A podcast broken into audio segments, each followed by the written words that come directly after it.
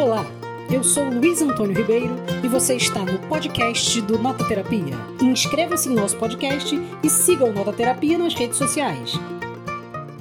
Olá, meu nome é Luiz Antônio Ribeiro e eu sou criador e editor do Nota Terapia. A arte dos quadrinhos é muito diversa e plural. Dentro da diversidade dos quadrinhos, nós temos as tirinhas, as charges, os mangás japoneses, os quadrinhos infantis, os quadrinhos de super-herói, além de uma infinidade de gêneros, estilos e histórias de um gênero adulto. Pode ir desde Will Eisner, um dos maiores nomes do século XX, que escreveu histórias sobre as cidades contemporâneas, sobre conspirações antissemitas, adaptações de clássicos da literatura como Don Quixote, até um sucesso como Persépolis, da Marjane Satrapi, que retrata a sua infância até seus primeiros anos de vida adulta no Irã, durante e após a Revolução Islâmica. Hoje, a nossa conversa é sobre o mundo dos quadrinhos, para pensar com quem faz, com quem escreve, vive e almeja viver dessa arte. Para isso, a gente convidou para essa nossa conversa a Helena Cunha, que é ilustradora e quadrinista. Nascida no interior do Rio de Janeiro, ela vive hoje na capital do estado. Ela é formada em cinema e foi lá no curso de cinema que ela descobriu que gostava mais de desenhar e dos storyboards do que a agitação dos sets de filmagem. Lésbica assumida desde a adolescência, cresceu sentindo falta da representatividade. Ela acredita que as histórias têm o poder de fazer as pessoas saberem que elas não estão sozinhas no mundo. A Helena é autora da HQ Boa Sorte. Oi, gente, tudo bem? Boa tarde. A gente convida também o Tiago Carneiro. Tiago é formado em marketing e comunicação e desde 2016 escreve sobre quadrinhos na página Afronerd, com foco em trazer a pluralidade das HQs através de resenhas. Lá você encontra desde publicações independentes e nacionais até americanas, europeias, japonesas, sempre estimulando o público através da representatividade e da diversidade na nona arte. Oi, Tiago. Oi, pessoal, tudo bem? Bom, a primeira pergunta que eu queria fazer é uma pergunta para o Tiago. É, tanto pelo lado pessoal, assim, do seu gosto, quanto pelo que você tem dessa bagagem no marketing, que é a sua profissão, por que, que você escolheu falar especificamente de quadrinhos? Certo. É, é bem interessante porque não foi uma decisão é, feita, de certa forma, racional. É, eu já estudava, já era estudante de marketing na época que que o Instagram estava entrando no, aqui no Brasil, né, tentando ganhar adeptos. E aí, como estudante, eu tinha que entender como que funcionava a ferramenta em si. Mas eu nunca, em nenhum, nenhum momento, foi pensado, ah, eu vou criar uma página de quadrinhos e testar para ver o que, que, era. Eu simplesmente comecei a postar na minha página pessoal, porque na época não havia a separação de página pessoal, página profissional, e hoje tem até página de influencer. Então era tudo uma página única. E eu comecei a postar coisas pessoais minhas mesmo. E foi calhou de ser o ano que eu tinha voltado a ler quadrinhos, porque era uma paixão da minha infância, da minha adolescência. Eu tinha parado por um bom tempo e em 2014 eu voltei a, a ler quadrinhos. E aí nesta de, de voltar a ler quadrinhos e postei, comecei a postar quando eu comprava alguma coisa. Ah, olha aqui, pessoal, tipo, comprei isso aqui, mas eu não escrevia nada. Era só realmente uma aquisição como, uma, como se fosse um diário mesmo, como o Instagram funciona para uma pessoa que não está tentando fazer produção de conteúdo. E aí comecei a ganhar seguidores porque estava compartilhando as minhas aquisições de quadrinhos. Com o tempo, eu pensei, ah, é, tô vendo que a maior parte das pessoas que me seguem e interagem com o meu conteúdo são pessoas com que eu posso, no caso que não era nem conteúdo na época, eu decidi que em criar e testar mesmo. Falei, ah, vou fazer isso disso um projeto e ver o que, que o que, que pode rolar, né? É um hobby para mim, está sendo divertido e ao mesmo tempo eu posso testar a ferramenta. E aí foi foi quando eu decidi criar uma comunicação visual para Afronerd, fazer tudo. E aí eu criei e postei e aí é uma aí começa uma outra história, né? Mas basicamente foi isso, não foi uma escolha racional é, de todas as opções que eu poderia ter, porque tem várias paixões na minha vida que eu poderia ter criado naquele momento, se fosse racional. Poderia falar de viagens, que eu era uma época que eu estava viajando bastante. É, podia ter falado de dança, porque eu, é, eu, fazia aula de dança, eu era bolsista, dança de salão. Então, são coisas que eu poderia fazer e eu não fiz. Foi realmente uma coisa que aconteceu. Aconteceu e deu certo, legal. É. E, e, Helena, para você, como é que os quadrinhos assim chegam na sua vida e por que os quadrinhos? Por que investir em escrever quadrinhos? É, o quadrinho ele sempre teve presente né? na minha vida, pelo menos na minha infância, ele sempre teve presente, acho que não de todo mundo aqui, né? Todo mundo via Turma da Mônica e tal. Mas teve um hiato muito grande e eu voltei a me interessar quando eu já era adulta, porque eu sempre gostei de contar história e sempre gostei de desenhar, então as coisas acabaram se juntando é, naturalmente. Eu gostava, como você falou, eu gostava de fazer o storyboard quando eu fazia cinema, porque é, para mim era mais confortável pensar na história sendo contada do que estar tá ali realmente fazendo a história, filmando, enfim, contando a história com o cinema. Acabou que foi muito foi muito natural eu gostar de contar a história desse jeito e demorou um pouco para eu perceber para eu juntar dois mais dois e perceber que eu poderia é, fazer histórias em quadrinho, que eu poderia levar mais a sério aquela coisa que eu gostava de fazer. E foi indo também meio naturalmente, até que chegou um ponto que eu vi que assim, eu preciso me dedicar, preciso arrumar um, um ritmo, preciso ter uma disciplina, e aí foi mais na é, foi mais pelo esforço, assim, quando, quando eu percebi que eu queria fazer, foi, foi mais sofrido, mas foi bom. Mas então, caso alguém que esteja aqui assistindo não conhece o seu quadrinho Boa Sorte, conta mais ou menos o que, que ele é, sobre o que, que ele é para as pessoas. É, Boa Sorte é a história da Julieta. Tá até aqui o livro, né? Tá aqui já. É, Boa Sorte é a história da Julieta, que é uma adolescente que está lidando com a morte da irmã mais velha. A irmã dela cometeu suicídio e quando isso aconteceu, a família dela se separou, os pais se divorciaram, a mãe entrou numa depressão muito profunda e a avó resolveu interferir e levar as duas para morarem com ela numa cidadezinha. É, muito pequena, é, completamente diferente da vida que ela conhecia, onde ela não conhecia ninguém, nem a avó, que não tinha uma boa relação com a mãe.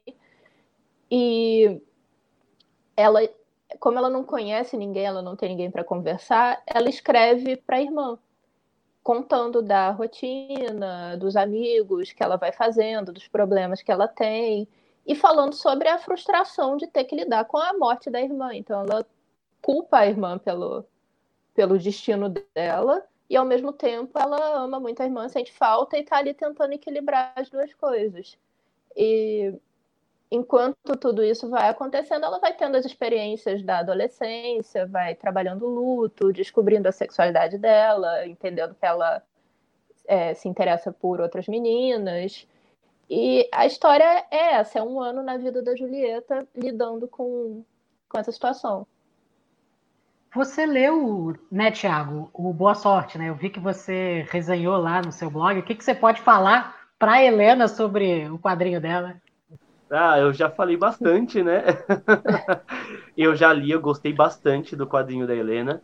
É, eu acho o que eu gosto até de, de falar é que é uma surpresa, né? Foi uma surpresa muito grande, porque no geral a gente sempre vai acompanhando os trabalhos que estão acontecendo. E o da Helena veio com uma surpresa mesmo, porque não, pelo menos eu não vi, é, não, não foi uma campanha do Catarse, eu não estava acompanhando a Helena antes, eu não a conhecia. E aí é, ela foi gentil, foi muito gentil, foi, procurou a gente, ele procurou eu e muitos outros produtores também. É, e conversou, mostrou o material dela. E quando a gente, eu posso falar por mim, né? Quando eu peguei para ler, e foi um impacto muito grande, muito positivo, porque você não sabia o que esperar e você encontrava uma história tão é, sensível e ao mesmo, ao mesmo tempo potente ali, uh, sem, sem aquelas expectativas. Sabe quando antigamente você ia no cinema e você não tinha muita informação sobre os filmes, sobre nada, você realmente ia para ser surpreendido pelo que a história poderia contar, porque hoje em dia com a internet a gente vê tudo, né? A gente quase sabe o filme inteiro antes de entrar na sala de cinema. então, para ver se vale o dinheiro gasto, né? É. e aí aconteceu o quê? Foi uma surpresa muito muito grande, positiva. Eu já falei para Helena que eu acho que o, o quadrinho dela é uma das melhores surpresas do ano. Provavelmente ela tem que concorrer ao HQ Mix ano que vem. e, e é uma história muito sensível. eu acho ela muito importante porque ela trata ali é, de uma forma muito delicada da, de representatividade, de lidar com a perda, de como você vê a sua vida se transformar é, quando tudo isso acontece, você não sabe, ainda mais quando você é adolescente, você não sabe onde onde colocar essas energias todas, porque é muita, é muita emoção, são muitas emoções, na verdade, e ela está passando por um momento muito específico, né, que é a verdade também, né, pra, então, é muita coisa acontecendo para ela, com a perda, com a separação. Não sei se eu posso falar muito também, né? É, senão tá spoiler do, do, do livro.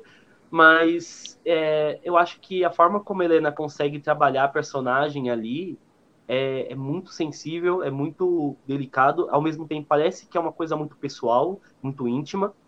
E eu nunca cheguei, acho que a gente não chegou a perguntar, nunca cheguei a perguntar para Helena se foi uma coisa que ela se baseou em algum, alguma coisa da vida dela, é, teve algum momento da personagem que ela que ela se, se observou dentro da personagem ali na hora de criar a história, mas sendo ou não, tendo ou não isso como uma bagagem dela dentro da história, é, ela consegue passar esse intimismo. E eu acho isso muito importante para se conectar com o leitor.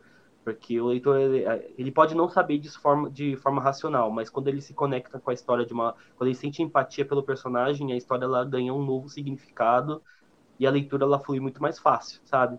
Então, é isso que eu acho que, que o Boa Sorte consegue trazer.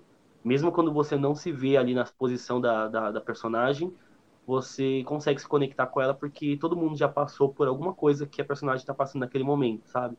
Com as, com as indecisões, com as perdas, se não passou um dia, vai passar e às vezes pode não se conectar na primeira leitura, mas numa segunda provavelmente vai entender melhor. Pegando esse gancho, Helena, aproveita e conta um pouquinho sobre isso, sobre como é que surge essa história, né? Se ela vem da sua experiência, é, o quanto de você tem no seu livro. A, a parte da descoberta da Julieta e da relação dela com os amigos e com a adolescência tem bastante de mim, é, tem bastante experiências minhas, sentimentos, sensações parecidas, que acho que a adolescência tem uns lugares comuns muito fortes, né? Essa sensação de você não pertencer, não pertencer, de você ao mesmo tempo não ter liberdade, mas você tá sempre quebrando alguma barreira, sempre tendo uma experiência nova. Essa parte eu usei muito das minhas experiências. E a trama principal, não a questão dela com a irmã e com o luto, eu, me, eu tive essa ideia quando eu assisti o filme Helena, da Petra Costa, não por causa do nome nem nada, né? Tipo, é, eu fiquei muito impactada com a história, eu achei muito bonita aquela. É praticamente uma carta de amor para a irmã que ela perdeu com sete anos de idade, então ela não ela conheceu uma versão da irmã dela, mas não dá para dizer que ela realmente conheceu aquela pessoa que ela perdeu. E ainda assim tem um papel tão importante no, em quem ela se tornou. Aquilo me deixou muito impactada. Eu passei anos com essa ideia da, na cabeça. Tipo. E aí a história, a, a ideia foi mudando um pouco, tipo, foi indo para irmãs de idades próximas, pessoas que eram amigas, que tinham uma relação, mas uma é, mas elas não dividiam tudo uma com a outra. A Julieta não divide a parte da sexualidade, a Laura não divide a dificuldade que ela está passando. É, e essa perda do referencial também, porque eu sou filha única, mas é, acho que reparando nos meus amigos, nos meus primos, todo mundo que tinha irmão de idade próxima, é, parece que o irmão mais velho ele vai desbravando o caminho e até uma certa idade o irmão mais novo vai seguindo até o ponto que, que eles se separam, né? Que cada um vai, vai ter mais seus interesses, vai gostar mais de alguma coisa, vai fazer outras coisas. E quando a Julieta estava entrando nesse ponto de se separar, ela perdeu o, o referencial dela. Então, essa foi. Esse foi meu interesse maior na trama das irmãs, sabe? Legal.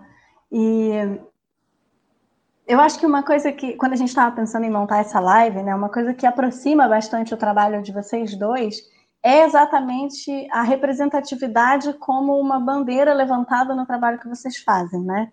Então, é, queria começar perguntando para o Tiago qual é a importância da representatividade nos quadrinhos, né? pensando nas características desse tipo de produção artística, que é muito visual, né? que você literalmente está desenhando histórias e pessoas.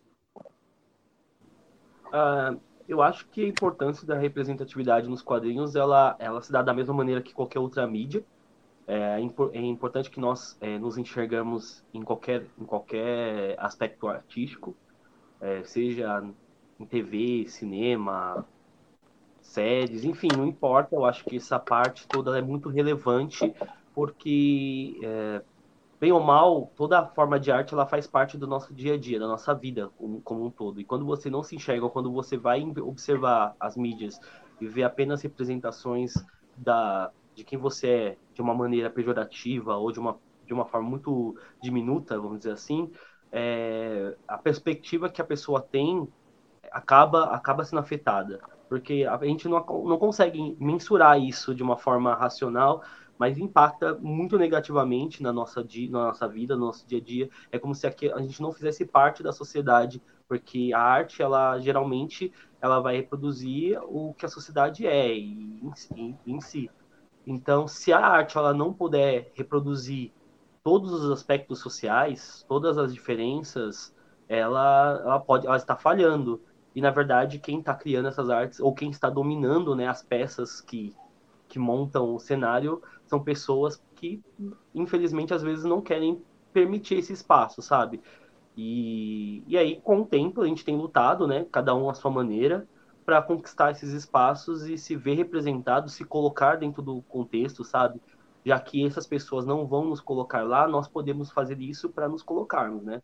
Então, seja eu através da Afronerd, a Helena através dos quadrinhos dela e outras pessoas através de outras ações, é, cada ação pequena vai conjunto, vai, fazer, vai fazendo parte de um conjunto muito maior e, e, eu acredito que as próximas gerações vão colher o fruto disso também, porque a gente pode hoje não observar, talvez. Eu acho que hoje já dá, pra, dá sim para observar o impacto real em cima disso, tanto que a, foi tanto movimento por parte das pessoas interessadas, que somos nós, para fazer a diferença, que até as mídias maiores hoje já estão refletindo sobre isso, sabe? E não foi porque foi de uma hora para outra, sabe? Ah, decidimos ser, ser representativos agora. Foi porque, obviamente, tem interesses capitalistas, tem interesses é, de se mostrar, a, a mostrar sua imagem institucional de uma maneira mais clara, mais limpa, mas a gente sabe que não foi por interesse puro desde o início. Mas é importante que exista. É, a, a, motivação né, é, é uma discussão de segundo momento, mas que ela ainda continue acontecendo. E olha que se você ligar a televisão e passar pelos todos os canais de TV aberta que tem ainda disponível no Brasil, vou falar São Paulo, né? Brasil é muito amplo, não tenho esse, eu não tenho esse recorte. Mas São Paulo, por exemplo, você ainda vai ver uma falha muito grande de representatividade em vários canais. Então, ainda falta muito, né?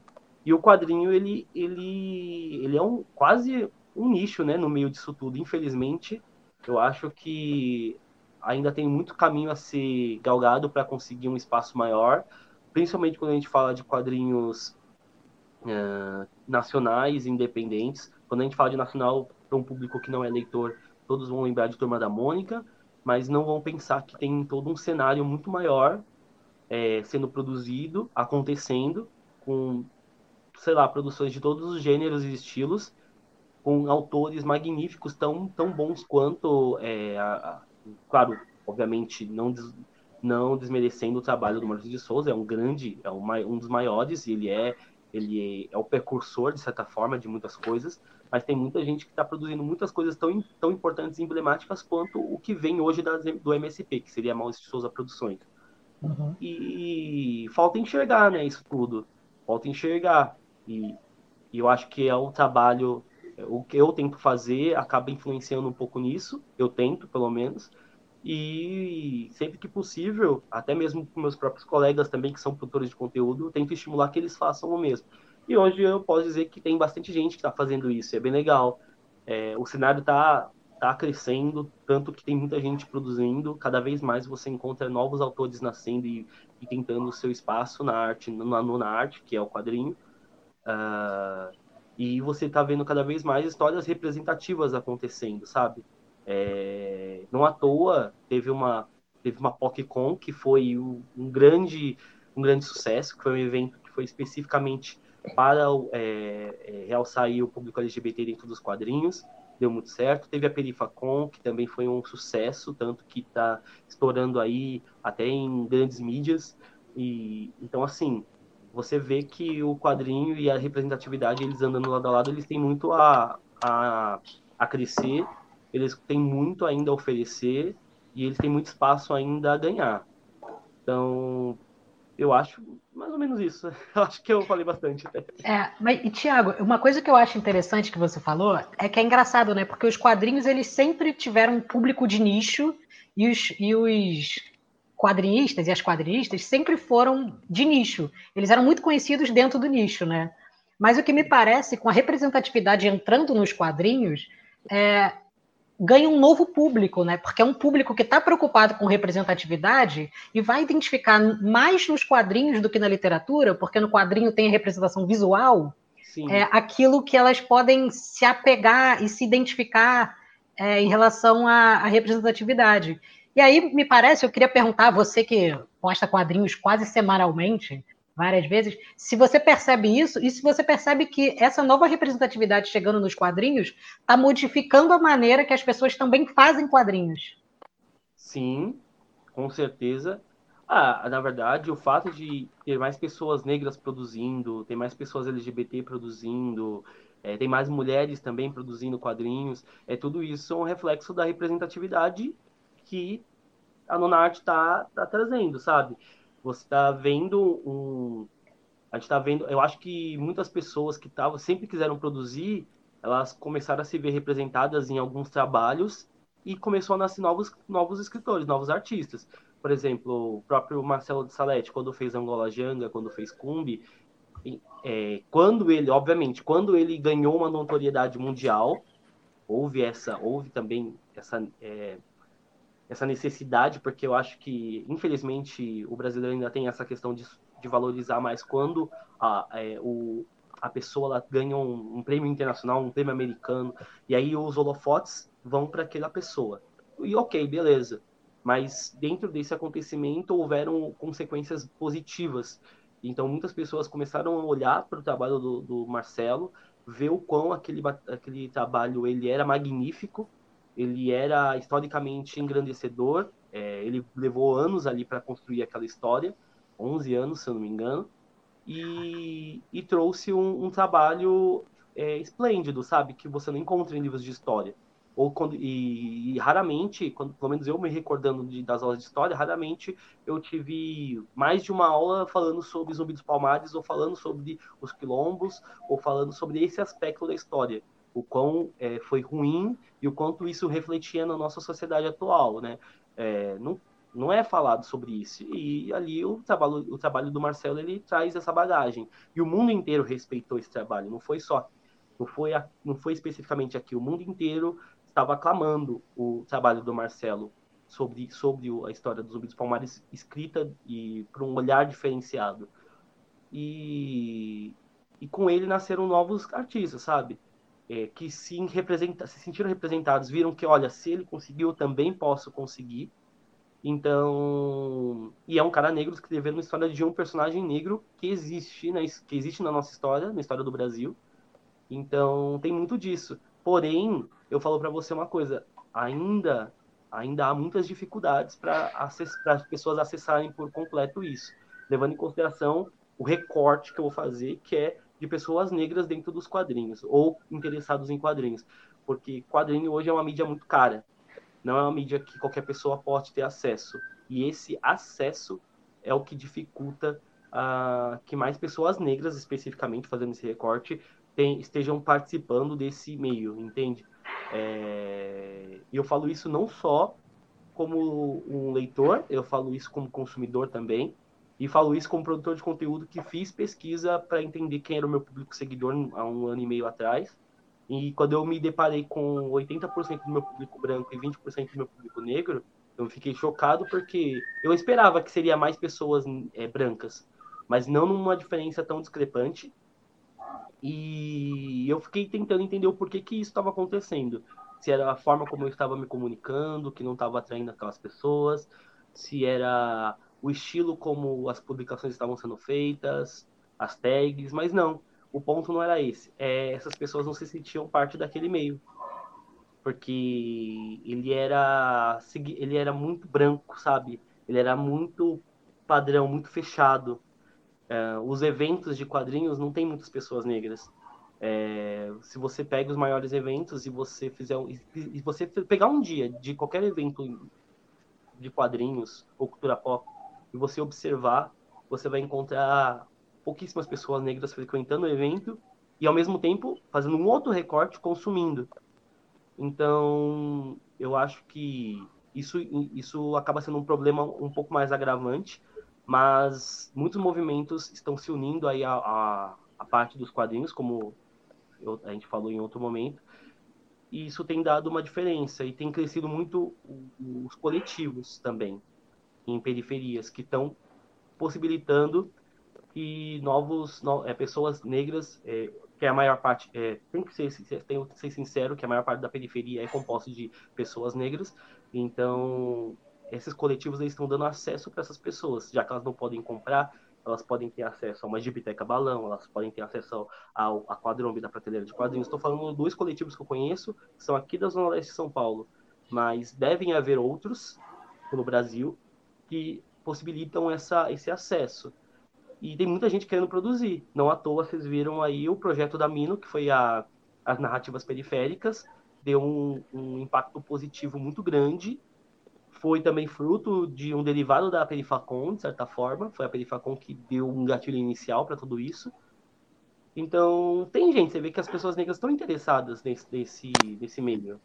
Mas elas precisavam de uma oportunidade para poder se sentir parte, para poder produzir, para poder ver as histórias pelas perspectivas delas também. Então, eu acho que sim. É, há uma quebra hoje das bolhas no, quando a gente fala de quadrinho independente e quadrinho nacional. Tem muitas bolhas aí que não são dos quadrinhos que estão consumindo essas obras, justamente por, por pautas raciais, por pautas sociais no geral. Eu vou falar não vou nem falar só raciais, porque eu acho que tem muito do, do, do movimento feminista que está muito forte também nos quadrinhos e isso é importante. Eu acho que não é meu local de fala, mas eu acho que dá para se citar, porque tem muitas mulheres que levam isso para os quadrinhos e isso é importante, muito importante mesmo, apesar de ter uma resistência muito grande. É, perceptível em grupos de quadrinhos, quando você percebe ali os comentários meio nocivos, mas é, isso não está desanimando elas, elas estão lutando pelo espaço delas e as histórias têm sido cada vez mais é, sendo, vindo de uma forma diferente para reeducar né, as pessoas através das histórias em quadrinhos. Os negros têm também inserido mais, então, vai de dois anos para cá eu consigo listar uma série de novos autores negros que eu conheci é, e eu acho que dois anos é um tempo até pequeno e para o número de pessoas que estão que estão produzindo e estão cada vez mais se inserindo nesse meio e é isso, sabe? E se eu puder, o que eu posso, eu tento fazer com que mais pessoas aí se interessem em estar tá produzindo também, fazer parte desse universo, porque a gente. Ninguém vai dar isso pra gente de, de, de bandeja, sabe? Então a gente tem que, infelizmente, tomar esses espaços para nós também. Não, o fato de a gente estar tá tomando não quer dizer que não vai ser do outro também. A gente só tem que tomar pelo fato de que isso também nos pertence. Claro, claro. E acho que você traz uma coisa super interessante que é.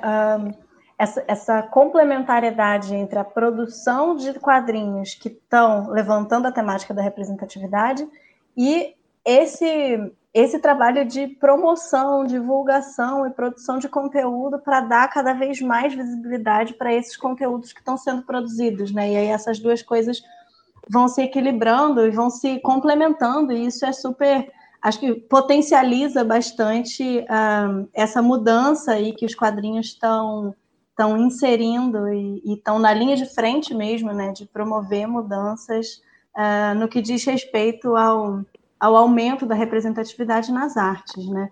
E aí, nesse sentido, queria ouvir um pouquinho da Helena também. É, sobre como você vê essa importância da representatividade desse lugar de alguém que está produzindo um quadrinho que fala sobre representatividade e especificamente representatividade LGBT. É, importante demais o impacto que tem na, na saúde mental, na autoestima de uma pessoa. É, vou falar assim do meu, do meu lugar de LGBT, mas se estende para todo mundo, eu acho. É, o impacto que tem você se ver retratado é, de uma forma positiva é muito grande, porque eu, eu lembro quando eu era criança, e por, sei lá, por muitos anos da minha vida, a, a ideia de representatividade de lésbicas que eu tinha, sem ser em Zorra Total e coisas do tipo, era o casal de lésbicas da Torre de Babel. E o que ficou muito marcado para mim que elas foram tão odiadas que tiveram que matar elas no acidente do shopping. Então você ter essa, tipo, quando você sai daquele lugar de piada, você você pisou fora, então acabou, sai. O impacto que isso tem, a mensagem que isso passa, é que você está errado, que você está incomodando, que você, você não tem lugar ali naquela naquela sociedade. E a importância da, da representatividade, da gente contar as nossas histórias e da gente poder se ver e poder se consumir e se entender ali no mundo é muito grande, porque e a gente conta histórias, e histórias são sobre pessoas. Mais do que sobre acontecimentos, acho que são sobre pessoas. E a gente está nos acontecimentos, a gente faz parte do, do mundo o tempo inteiro. Então tem muitas é, tem muitas perspectivas para serem contadas, tem muitos muitos pontos de vista que que precisam ser mostrados e por muito tempo a gente não teve essa diversidade que, que reflete como a sociedade é. Né? A gente sempre existiu, mas numa certa invisibilidade. E a importância da gente se ver, da gente poder contar as nossas histórias, é, é total. Assim, o, nos quadrinhos, eu, eu sinto que tem uma abertura para para histórias LGBT, porque eu sinto que as pessoas não escutaram todas as histórias que elas queriam escutar. Eu sei que eu não escutei. Eu sei que eu ainda aguento muito, sabe? ainda quero escutar muita, muita história. É, a gente percebe que tem essa abertura maior agora e que as pessoas querem consumir, que elas querem se ver, mas, claro, como o Thiago falou, né, o mercado ele ainda é dominado pela, pela, por homens, por brancos, por héteros, e eu acho que isso reflete bastante também nos eventos e a, a importância de você ter artistas negros, artistas gays produzindo e participando de eventos é, é abrir o, abrir o caminho, desculpa, é abrir o caminho para que mais pessoas participem e que o espaço seja ocupado de uma forma que reflete a, a, nossa, a nossa sociedade. Né? Nós não somos um país branco, nós não, não somos um país só de homens, nós não somos um país só de héteros. Então, por que, que nós somos um. Por que, que nós temos um evento branco? Por que, que nós temos um evento só de homens? Por que, que nós temos um evento só de héteros? Nós, não so, nós, como público que consome, não somos assim. Então, faz sentido que, que a gente tenha mais vozes ali. Como o Thiago falou, não é tirar a voz de ninguém. É ter mais uma voz ali falando e quantas forem possíveis. Acho que isso só enriquece a, a cena. Não sei se eu falei muito bem, eu me perco um pouco, mas é isso. Não, foi muito bom. É, é, é isso, né? O, o que você está falando é que, de alguma maneira, é, essa representatividade está começando a sair do nicho e ocupar outros espaços também, né? É, a gente agora, por exemplo, vê muitos quadrinhos de super-herói e a representatividade já está furando a bolha desses quadrinhos, que tem um público majoritariamente masculino, branco, é, os, os, famosos incels, né? Ficam revoltados e xingam. É, é, mas eu acho que só de furar e começar a entrar em outro lugar, a gente já vê como é que já está fazendo diferença. Está saindo da bolha e entrando num público maior, né? Mas eu queria mudar um pouco Sim. de assunto, não mudar, mas assim, continuar o assunto, porque o Thiago falou uma coisa que eu acho muito importante, que é da dificuldade das pessoas, por exemplo, de periferia, de produzir quadrinhos. Porque, por um lado, eu costumo chamar que o quadrinhos é meio que o cinema de papel. Cinema de papel porque eu acho que tem uma nova geração de quadrinistas que cresceu vendo cine mais cinema do que lendo quadrinhos. Então, coloca nos quadrinhos uma, uma característica que veio mais do cinema do que de um histórico de ler quadrinhos. É, e, ao mesmo tempo, o cinema é essa, é, é essa arte que é a que vai para mais gente. Você pode ver de casa, pode ver de qualquer lugar, tem streaming, você pode baixar pirata, você tem milhões de acessos. E o quadrinho é de um nicho menor, né? Ele é, ele é mais para poucas pessoas. E, eu, e, só que o quadrinho, ao contrário do cinema, tem uma maneira muito artesanal de ser feita, né? O que acaba dificultando para muita gente fazer. Eu estava dando um exemplo, Thiago, antes de você entrar, para Helena, de que o Lourenço Mutarelli ele diz que ele leva 15 dias para fazer uma página dos quadrinhos dele, porque ele faz em nanquim. Então é aquela página preta que ele vai passando palitinho e leva 15 dias. Então eu fico imaginando qual artista que hoje em dia pode passar 15 dias da vida dele fazendo uma página, sendo que ele tem que trabalhar com outras coisas. Imagina com uma pessoa periférica, né? Aí eu queria, Tiago, que você falasse um pouco como que é as dificuldades que as pessoas de periferia entram, porque eles provavelmente devem fazer muitos zines, né? Que eu acho que é a arte que é mais fácil de ser divulgada, e qual a influência que o cinema tem para a produção de quadrinhos? Certo, acho que a primeira coisa é que, que vale com, falar sobre isso é comparando com o que você falou a respeito do Lourenço Mutarelli. É porque assim, quando se produz quadrinho, há, há várias técnicas que podem ser aplicadas. No caso, o Lourenço ele escolhe o nanquim, que obviamente é uma técnica um pouco mais rebuscada, um pouco mais. exige, obviamente, um pouco mais de, de tempo, é, de atenção, porque você não pode também errar ali, não é uma pintura digital que você dá um Ctrl Z e, e, e volta tudo. Então, obviamente, exige ali um tempo a mais e o estilo né, do traço do, do Mutarelli ele é muito cheio de detalhes, ele tem aquela arte meio suja, então eu acredito que para compor realmente uma página deve exigir bastante tempo do Mutarelli, e é, e aquele é o estilo que ele seguiu. Aí você encontra vários outros estilos dentro do meio dos quadrinhos que podem levar mais ou menos tempo também de acordo com cada artista. Você pega o, você pega o Jefferson, que, que é que eu tenho muita proximidade, eu sei um pouco assim mais do, do das técnicas que ele usa, e ele, é um monstro. Aquele cara ele consegue produzir várias páginas, ele faz, hoje ele trabalha mais com arte digital, mas ainda assim, é, tipo, ele consegue produzir várias páginas por dia, é, sem perder qualidade gráfica, dentro do traço que ele já se firmou no, no mercado, e, e ele vai, ele trabalha muito mais rápido. Então, assim, acho que isso vai variar de artista para artista, essa questão do tempo, de quanto tempo você consegue é, aplicar na sua arte. Vai também de experiência, porque tanto o Lourenço Mutarelli como o caso do Jefferson Costa são pessoas que já estão há um, um, bom tempo aí nessa, nessa trajetória de arte. Então, eles desenvolveram aí o seu, sua forma de produzir muito específica.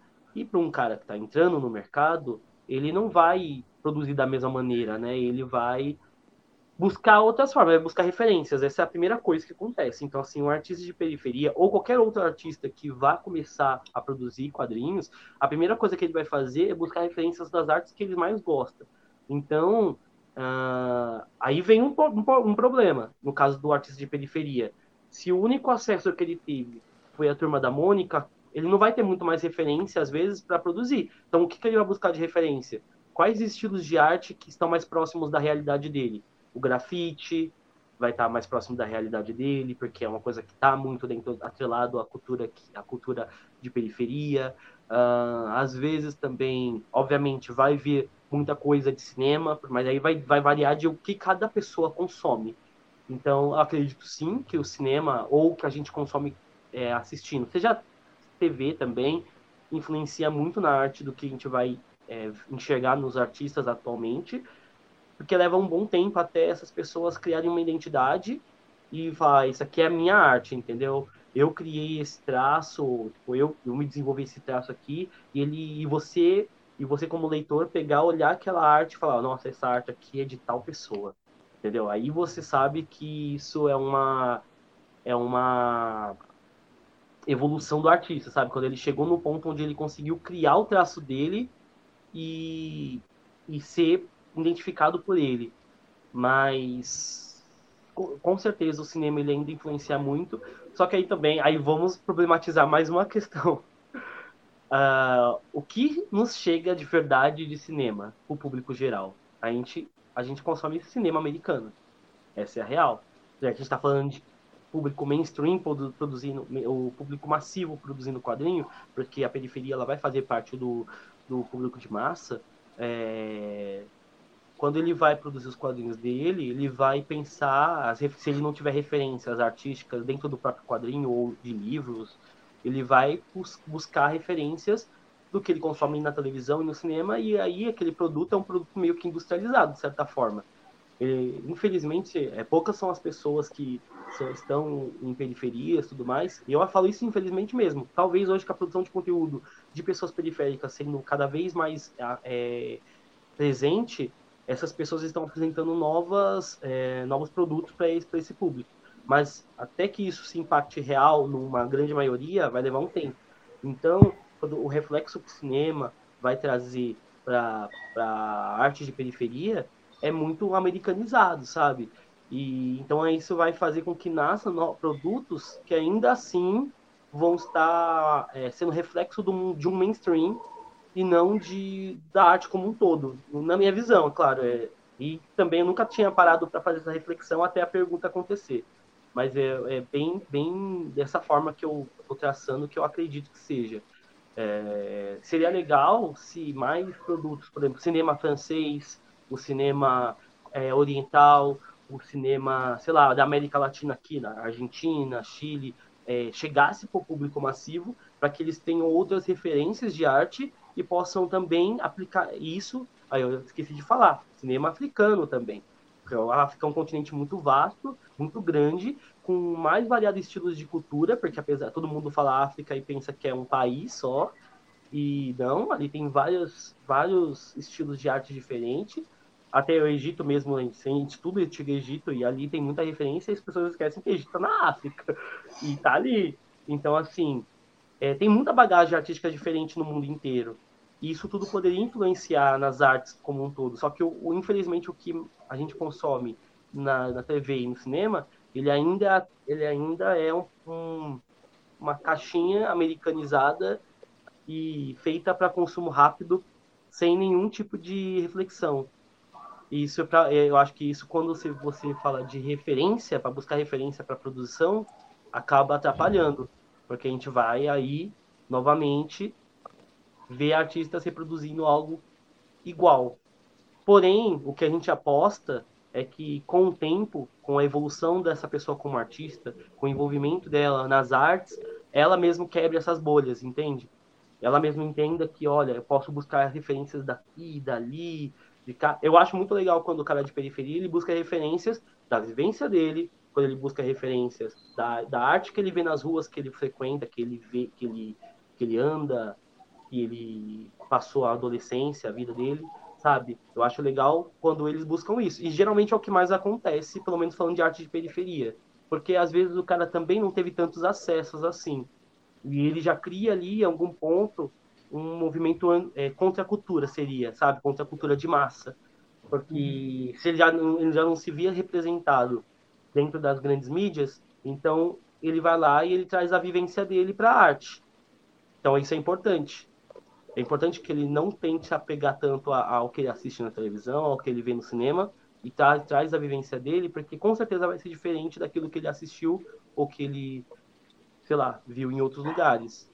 Eu acho que isso é, é, é o mais importante, é isso que tem, tem, tem, acontecido quando a gente fala de produção de, de quadrinhos da população negra, É, eu pego como exemplo aí as narrativas periféricas, são seis quadrinhos de seis autores negros de periferia, com é, histórias diferentes, mas todas elas é, baseadas na vivência deles, sabe? Tipo, de alguma maneira. Ali você, você identifica elementos de vivência deles. Aí eu vou pegar um caso em particular, do caso do Isaac Santos. O Isaac Santos é um cara que ele ama é, quadrinhos japoneses, ele ama mangá ele tem esse, esse amor por mangá, pela cultura oriental. Ele é um otaku, vamos dizer assim. E ele quis misturar a cultura hip hop, a cultura a, é, de periferia, com elementos da, da cultura oriental. Mas aí você já está vendo um cara diferenciado. Ele, ele trouxe uma referência, uniu com a dele e, e criou um quadrinho diferenciado. E isso é legal, sabe? Essa mistura. E, você vê que as pessoas negras de periferia elas têm vários estilos de coisas para mostrar e que você não encontra em outros lugares, mas elas só precisam da oportunidade delas para tal. Enfim, eu acho que é isso nesse legal. Eu acho que nessa, né, eu, eu acho que esse é o papel do cinema acaba influenciando nas artes. Eu acho que acaba vindo muitos produtos industrializados, tem isso, sabe, pacotinho fechado, mas eu, a população negra ela tem fugido desse caminho contando suas próprias histórias pelas suas próprias vivências. E acho que você traz essa coisa também que é, é acho que tudo que a gente está discutindo acaba chegando à conclusão de que a gente nunca pode deixar de ter em vista a relevância e a importância da democratização ao acesso às artes de maneira geral, né? para que os repertórios sejam cada vez mais plurais, cada vez mais diversos e que a produção reflita toda essa diversidade. Né? E em relação à coisa do cinema, Helena, Queria ouvir um pouco de você que veio do cinema, né, que fez faculdade de cinema. É, se você acha que o seu trabalho como quadrinista tem algum efeito da sua trajetória com o cinema, ainda que inconscientemente, ainda que seja alguma coisa ali que faz parte, que não seja propositadamente colocada no seu quadrinho, mas que traga essa relação com, com o cinema.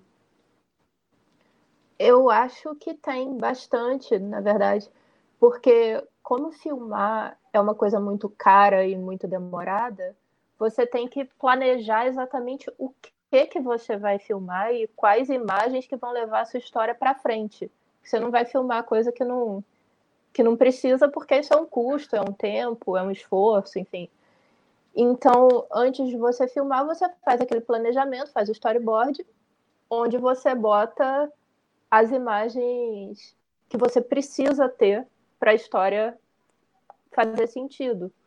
É, que a gente até é, chama é, de instante pregnante, é uma coisa que a gente usa muito nos quadrinhos. O instante pregnante é, é o que resume o acontecimento. Tipo, o quadro de Dom Pedro em cima do cavalo com a espada para cima tá, é o instante pregnante da independência, por exemplo.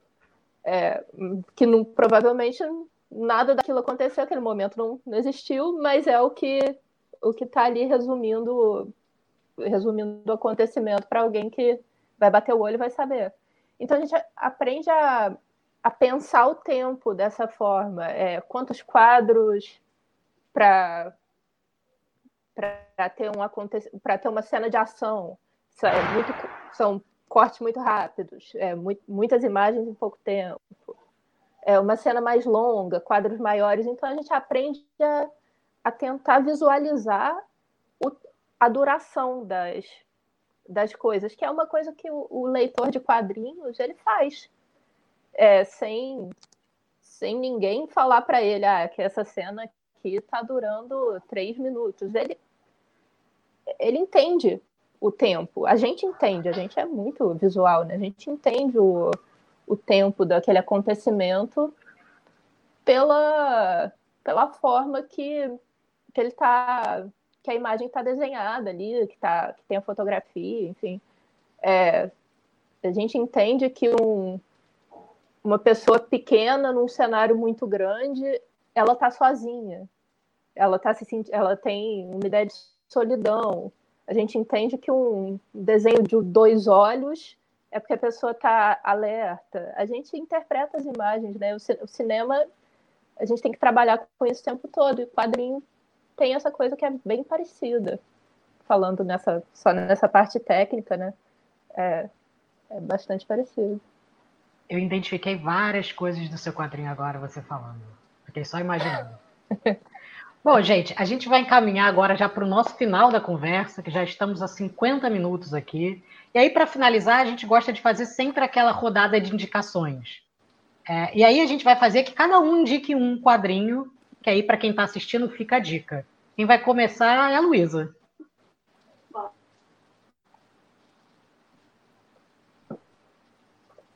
Desculpa, gente, meu microfone estava mutado. Eu vou começar com uma indicação, que é esse livro daqui, que se chama Quadrinhos, História Moderna de uma Arte Global, que seria para mim, eu acho, uh, pelo menos para mim funciona assim, do tipo, eu não conheço tantos de quadrinhos e eu gostaria de conhecer um pouco mais. Então esse livro traz 50 anos das histórias em quadrinhos a partir da, da, apresentação de mais de 300 quadrinhos diferentes que já foram produzidos nesses 50 anos. Então, acho que é um livro legal para quem está assim, querendo uh, adentrar esse mundo e, e, se familiarizar minimamente com o que está sendo produzido de quadrinhos aí nos últimos 50 anos. É claro que, como todo livro, como toda seleção, ela é um recorte, então acho que não se manter uh, achando que o que foi produzido é o que está no livro, porque certamente muitas coisas foram produzidas e não estão no livro, mas é mais no sentido de dar aí uma instigada para quem quiser se familiarizar um pouco mais com as produções em quadrinhos. Tiago, agora você. Eu? Beleza. Bom, eu vou indicar um que, que eu gosto muito, recente, que é o Roseira Medalha em Outras Histórias. Esse é um quadrinho do Jefferson Costa, foi publicado pela editora Pipoque Nankin no finalzinho de 2019, inclusive está concorrendo aí ao prêmio Jabuti este ano. Uh, esse quadrinho ele conta muito sobre a história do, da família do Jefferson e muito sobre o sertão, sobre o Nordeste. Tá tudo muito aqui é, e apesar de ser uma história biográfica aqui, ele consegue escrever de uma forma que seja acessível para todo mundo. Acho que qualquer pessoa consegue ler e se identificar com a história. O Jefferson, esse é o primeiro trabalho do Jefferson como roteirista, e ele sempre foi mais um ilustrador, e ele já chega com os pés na porta nesse, nesse material. E eu acho que para uma pessoa negra lendo isso aqui também, é, ela é muito impactante, porque ele fala também muito sobre ancestralidade. E infelizmente a gente não tem muito aí contato com, com o, que, o que fez parte do nosso, dos nossos ancestrais. Vai, eu nunca vou saber de que país da África vieram os meus ancestrais. Isso provavelmente seria impossível para mim saber hoje. Mas, e mesmo que eu pesquisasse muito, muitos documentos foram extintos, né, para que a gente não acreditasse que aconteceu a escravidão e todos os outros problemas. Mas, de qualquer forma, o Jefferson honra tudo isso aqui nesse quadrinho ele é muito bonito, ele é uma poesia, praticamente, em forma de quadrinho. E certamente qualquer pessoa se identificará com ele. Vale a pena essa leitura. É um investimento que provavelmente vai te deixar emocionado. Helena, sua vez. É, bom, eu vou indicar Retalhos, do Craig Thompson. É uma obra autobiográfica também, se não me engano. É, foi o quadrinho que me deu vontade de fazer quadrinho, eu vou indicar por isso. Porque a forma que, que ele conta a experiência dele enquanto adolescente, é, religioso, criado numa família religiosa, que se apaixona e se descobre a partir daquilo ali, questiona a relação dele com a família e com a religião. Eu acho um quadrinho muito bonito, que tem uma. É, que tem uma forma muito bonita de passar as emoções e esse, essa, esse descobrimento de quem a gente é na adolescência e essa passagem dolorosa para a idade adulta, quando você precisa se desapegar de certos valores que, que não, não cabem em você, é, de certas relações, é, do fim do relacionamento, enfim. É, eu acho um quadrinho muito bonito e eu, eu gosto muito da forma que ele trabalha o tempo através das imagens também. Acho que é, uma, é um dos quadrinhos que eu conheço que fez melhor isso. Eu gosto muito desse quadrinho. Bom, para finalizar, eu vou deixar a minha indicação, que é essa edição lindíssima do Diomedes, do Lourenço Mutarelli. Que eu ganhei de presente da Petrinho do Davi, no Amigo Oculto. E eu fiz o meu, o meu TCC da faculdade sobre o teatro do Mutarelli, então eu acabei pesquisando muito sobre os quadrinhos dele, acho, acho ele um cara incrível. E eu acho que a trilogia do Diomedes, que começa com Dobro de Cinco, a, o Rei do, de Alguma Coisa e A Soma de Tudo, que são três livros dele, que foram publicados pela editora Devir e a Companhia das Letras agora publicou nessa. Agora, alguns anos atrás, publicou nessa edição lindíssima. E eu gosto muito porque o Lourenço Mutarelli é um cara que tem uma cabeça muito convulsa, né? Ele, ele, ele, pensa de um jeito muito diferente, ele desenha de jeito diferente, ele imagina de um jeito diferente. É, eu gosto muito que numa entrevista perguntaram para ele qual o quadrinho que ele faz, ele falou, é o quadrinho que eu consigo fazer. Eu acho muito bom é, pensar a partir da limitação. Ele diz que desenha os, faz os desenhos dele como se estivessem sempre em movimento, então as figuras dele são sempre deformadas, elas nunca têm uma cara estável, elas estão sempre instáveis, assim. E essa história eu acho que é a mais pop dele, então eu acho que é por isso que eu gosto de indicar. Porque se alguém quer começar a conhecer o Mutarelli por essa obra, eu acho o melhor caminho. Que é sobre um detetive, que é o Diomedes, que é um ex-delegado, que é um cara super degenerado, de uma vida terrível, e que no fim de carreira, que ele só quer ganhar dinheiro para beber e sobreviver, ele é chamado para um último caso. Ele nunca conseguiu resolver nenhum caso, então ele é um, é um, detetive péssimo, porque ele nunca resolveu nenhum caso, mas ele é chamado para encontrar um mágico chamado Enigmo, e o livro é sobre essa procura de descobrir esse mágico, e ele vai encontrando figuras muito estranhas no meio do caminho, assim, e, e é lindíssimo, tem cada desenho que eu acho incrível. Esse, é, é inclusive, está nesse que ele demorou 15 dias para fazer cada página e tal. Então fica a minha dica, a trilogia do Diomedes, do Lourenço Mutarelli. Gente, então é isso. Essa foi a nossa conversa. Eu queria agradecer muito a presença ausente, presença online de vocês dois aqui. Foi muito legal a gente conversar. E aí, só para a gente finalizar, eu queria que você, Thiago, deixasse aí para as pessoas as suas redes sociais, onde que elas podem te encontrar, o que, que você faz, quais seus trabalhos aí, se divulgue, venda seu peixe. Claro, é, bom, vocês podem me encontrar principalmente no Instagram, que é o arroba afronerd, underline, mas se você já jogar afronerd, posso dizer que agora aparece o meu primeiro, por causa da, de tanto de tempo de, de produção, acho, de periodicidade, então não vai ser tão difícil de achar.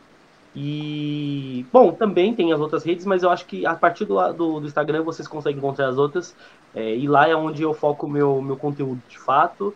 E não percam que a partir de amanhã também eu começo a Maratona Afro Power, que na verdade já é a terceira edição. Todo mês de novembro eu, eu celebro aí o, o mês inteiro com, com a representatividade negra é, nos quadrinhos, só que desta vez, dessa, nessa edição da maratona, eu vou amplificar um pouco essas, essas coisas, eu vou trazer convidados que saem das bolhas dos quadrinhos e eu quero realmente é, homenagear todos os todas as formas de arte que trazem a representatividade negra.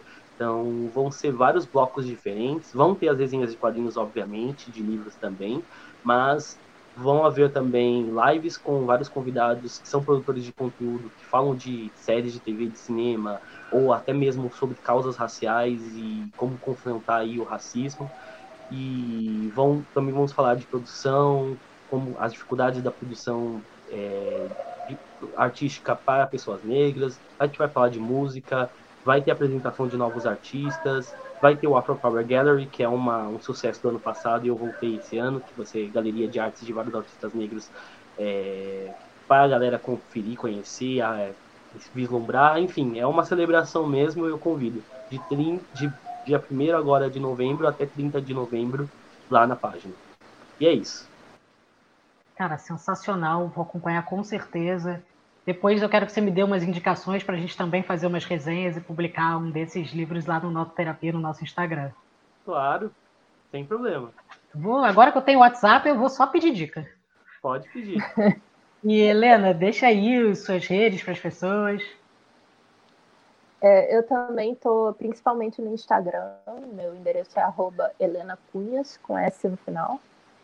É, eu posto uma página por dia de boa sorte, já estou na reta final agora, tipo, repensando próximos, próximos trabalhos e tal. estou entrando na reta final do livro. É, tem a minha loja também, que é helenacunhas.com.br, onde dá para comprar, por enquanto, o livro e os ímãs, mas daqui a pouco vai ter produtos novos, é, camiseta, print, várias coisas legais que vão entrar lá. Então é isso, gente. Muito obrigado a todos que ficaram assistindo a gente nesse sábado frio e chuvoso. Tenham todos um bom final de semana.